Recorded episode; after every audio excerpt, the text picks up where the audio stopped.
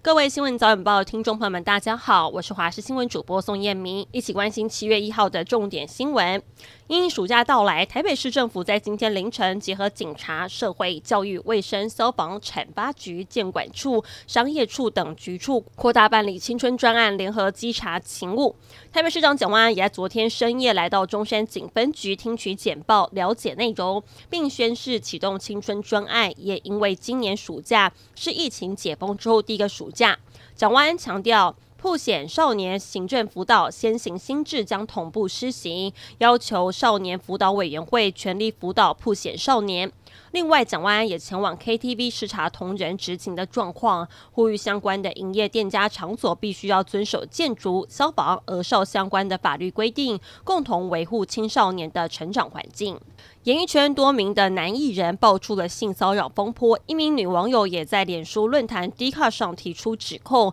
表示自己八年前曾经被一名中年的男艺人性侵，更点出五个线索，包含姓汪、名字很像棒球明星、暖男形象等等等，引发网友讨论，认为各种线索指向男艺人汪建民。对于女网友的性侵指控，汪建民强调自己没有伤害过任何女子。他在昨天晚上的九点半呢，是到了大安。分局经过一个小时制作笔录之后，拿到报案三连单，已经向该名女网友提告。警方表示，将会由电信警察找出女网友，并针对其所写的文章内容进行调查。又有连锁餐饮涨价了，水饺、锅贴连锁店四海游龙宣布，从今天开始，锅贴、水饺都涨零点五元，涨幅大约是百分之七点七。其中招牌锅贴现在一颗涨到六点五元，小菜部分则是涨价五块钱。不但是下半年第一个喊涨的连锁餐饮品牌，也是四海游龙继二零二一年十二月。月底调涨之后再度涨价，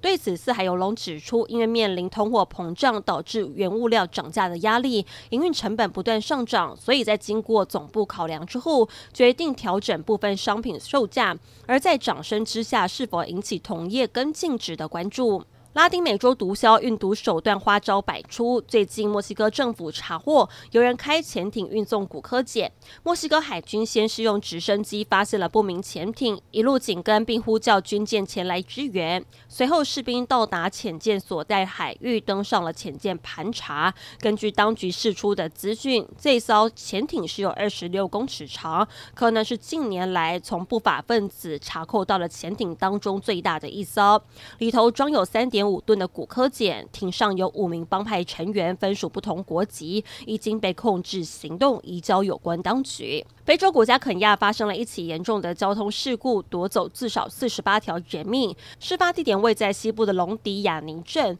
一部货柜车在一处繁忙的交通要道冲出马路，过程当中撞击到许多的车辆。当地电视台播放的画面显示，现场有汽车、小巴士、摩托车等扭曲残骸。警消到场救援时，还下起了阵雨冰雹。肯亚红十字会表示，货柜车撞到六辆以上的车辆，甚至有行人遭殃。目前已只有四十八个人死亡。